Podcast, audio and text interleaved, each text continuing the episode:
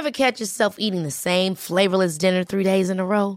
Dreaming of something better? Well, HelloFresh is your guilt-free dream come true, baby. It's me, Kiki Palmer. Let's wake up those taste buds with hot, juicy pecan-crusted chicken or garlic butter shrimp scampi. Mm. Hello Fresh. Stop dreaming of all the delicious possibilities and dig in at HelloFresh.com. Let's get this dinner party started. Hey, I'm Ryan Reynolds. Recently, I asked Mint Mobile's legal team if big wireless companies are allowed to raise prices due to inflation. They said yes. And then when I asked if raising prices technically violates those onerous two year contracts, they said, What the f are you talking about, you insane Hollywood ass? So to recap, we're cutting the price of Mint Unlimited from $30 a month to just $15 a month. Give it a try at mintmobile.com slash switch. $45 up front for three months plus taxes and fees. Promo rate for new customers for limited time. Unlimited more than 40 gigabytes per month. Slows. Full terms at mintmobile.com.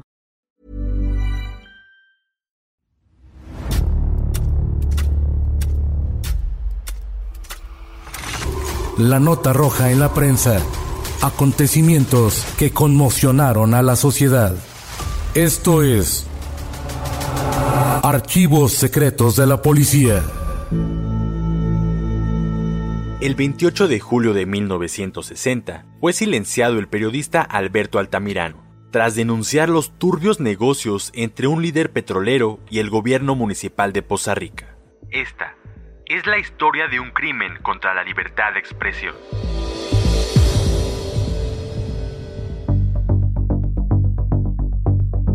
Alberto Altamirano Ortega era originario de Oaxaca y se dice que nació en 1928. Tan pronto como terminó sus estudios, se estableció en Poza Rica, debido al crecimiento de la ciudad por el descubrimiento del campo petrolero, y ya que buscaba nuevos horizontes laborales, ese lugar le pareció el más propicio. Incursionó en el periodismo y junto con otros compañeros fundó el periódico El Diario de Poza Rica, en las calles de la entonces Colonia Merino. Al cabo del tiempo, se convirtió en corresponsal de los diarios capitalinos El Zócalo y Excelsior.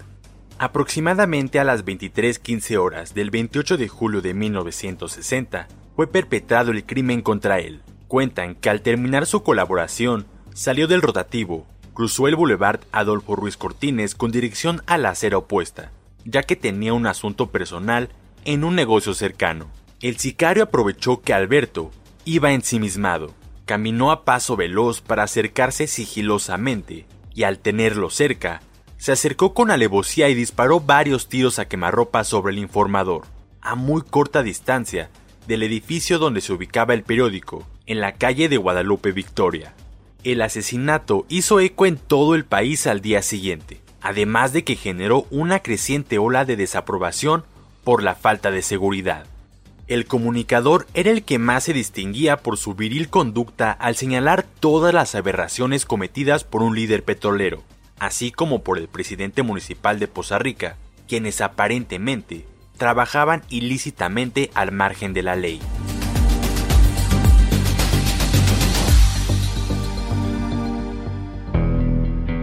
La Asociación Mexicana de Periodistas, además de manifestar una enérgica protesta ante las autoridades competentes por el infame asesinato del periodista Alberto Altamirano, exigieron un castigo ejemplar para los culpables, materiales e intelectuales del crimen.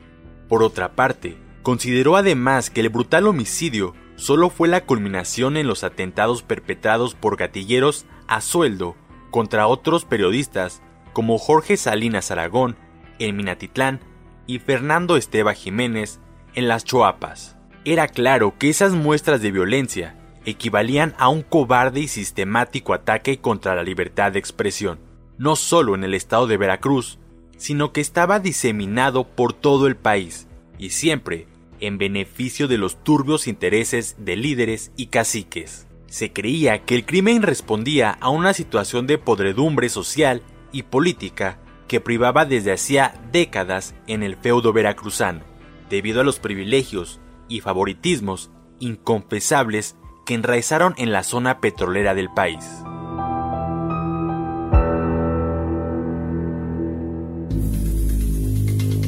Desde un principio se consideró que los autores intelectuales del nefasto crimen habían sido Pedro Vivanco García y Manuel Salas Castelán, secretario general del Sindicato de Trabajadores Petroleros de la República Mexicana y presidente municipal de Poza Rica, respectivamente.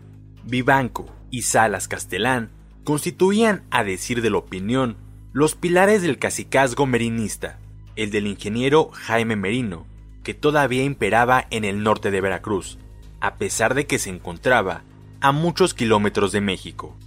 La acusación, hecha por dos colegas, Villa Rentería y Dávila, se basó en que cuando ellos se encontraban presos en la cárcel municipal de Tuxpan, el periodista les platicó que había sido amenazado de muerte por Vivanco y Salas Castelán.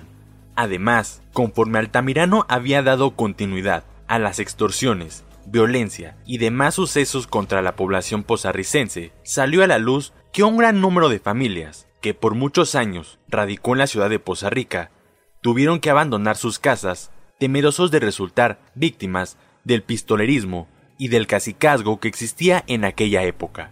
Asimismo, afirmaron que Altamirano siempre ejerció un periodismo honesto y viril. Fue un hombre valiente, audaz y arriesgado que se dedicó a cuestionar la conducta pública de los hombres en el poder, que en ese momento eran Jaime Merino, Pedro Vivanco García y Manuel Salas Castelán, quienes imponían su ley. Derivado de aquellas viejas rencillas, pero con un arraigo violento, la prensa mostró un fuerte interés por dar a conocer el caso, y con ello sacar a la luz los nexos políticos del hombre fuerte de Poza Rica, Jaime Merino, quien movía los hilos de lo que ocurría en ese poblado.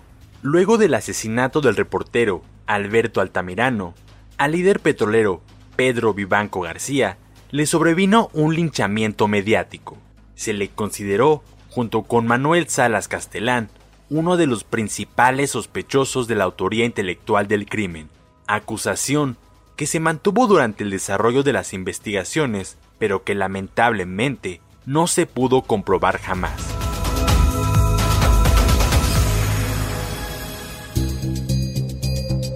De acuerdo con el reporte especial que se publicó en la prensa, los restos del periodista Alberto Altamirano fueron acompañados a su última morada por más de 6.000 personas que siguieron el recorrido a pie desde el sepelio de la víctima hasta el cementerio municipal de la Trinidad. El féretro fue llevado en hombros por los compañeros de labores del periodista asesinado, recorriendo las principales calles de esta ciudad, cuyos habitantes se unieron al cortejo fúnebre. Clara Herrera, viuda de Altamirano, dijo entre lágrimas: Mis hijos se han quedado sin padre. Estos infames se lo han quitado. Espero en Dios haya justicia. A los dolientes se unieron ciudadanos de todas las clases sociales, principalmente trabajadores petroleros, quienes sostenían silenciosamente cartelones con leyendas alusivas al atentado.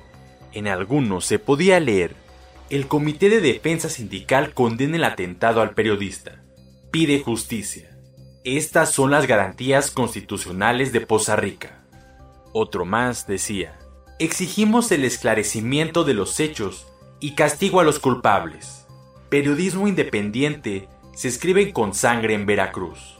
He aquí la libertad de prensa. Poza Rica. Tan pronto como creció la ira del pueblo y se diseminó la noticia, Pedro Vivanco se espumó de la capital pozarricense y se informó que había salido de gira.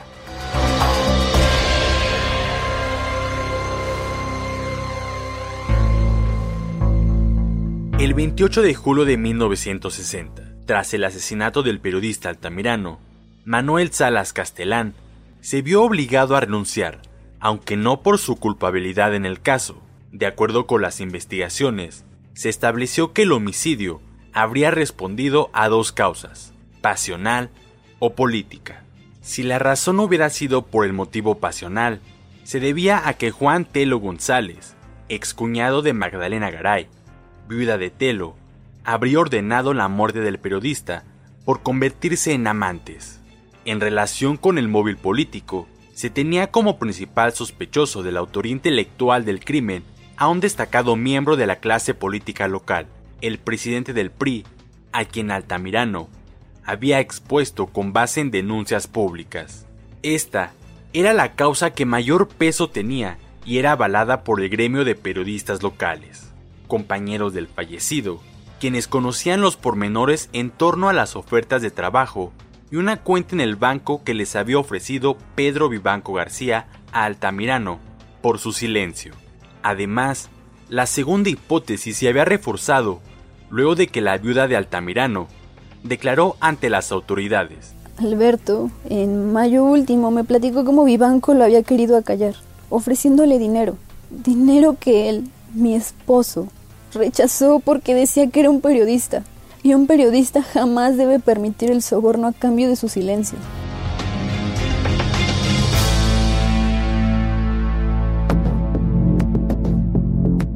La maquinaria detrás de los crímenes se llamaba Asesinatos S.A.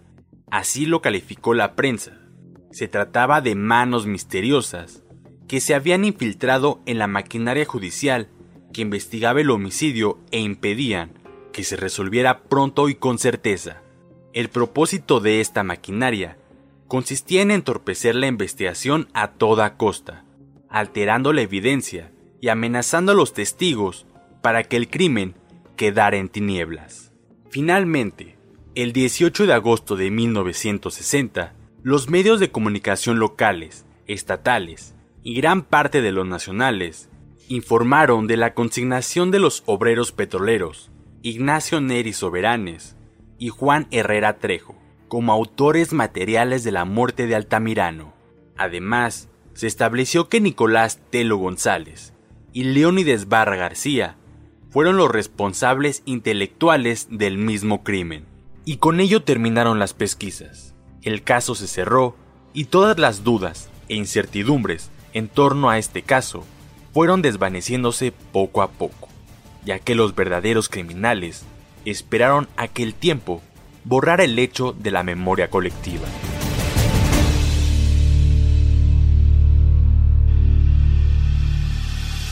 Puedes escuchar este y otros podcasts OM en Apple Podcast, Spotify, Google Podcast, Acast, Deezer, Amazon Music y seguir la conversación en la cuenta de Twitter arroba podcastom o al correo podcast. Esta es una producción de la prensa y el Sol de San Luis para Organización Editorial Mexicana.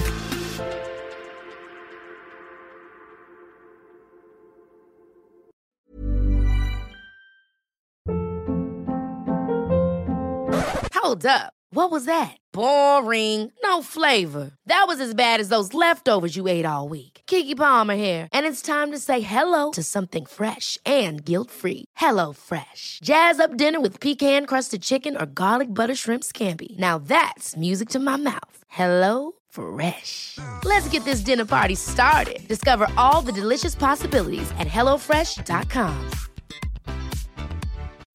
When you need mealtime inspiration, it's worth shopping Kroger, where you'll find over 30,000 mouthwatering choices that excite your inner foodie. And no matter what tasty choice you make, you'll enjoy our everyday low prices, plus extra ways to save, like digital coupons worth over $600 each week. You can also save up to $1 off per gallon at the pump with fuel points. More savings and more inspiring flavors make shopping Kroger worth it every time. Kroger, fresh for everyone. Fuel restrictions apply.